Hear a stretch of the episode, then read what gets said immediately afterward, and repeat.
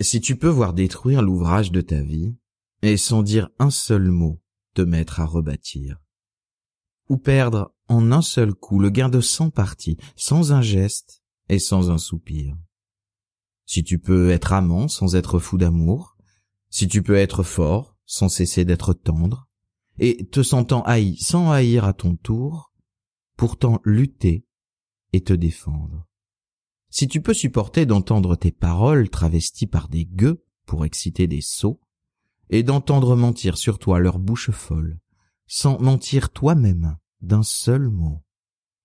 Si tu peux rester digne en étant populaire, si tu peux rester peuple en conseillant les rois, et si tu peux aimer tous tes amis en frères, sans qu'aucun d'eux ne soit tout pour toi.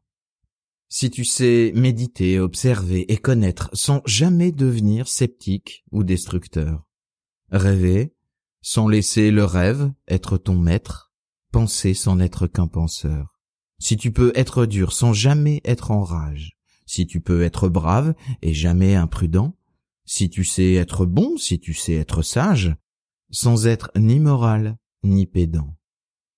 Si tu peux rencontrer triomphe après défaite et recevoir ces deux menteurs d'un même front, si tu peux conserver ton courage et ta tête quand tous les autres les perdront.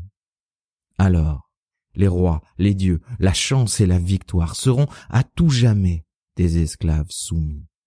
Et, ce qui vaut mieux que les rois et la gloire, tu seras un homme, mon fils.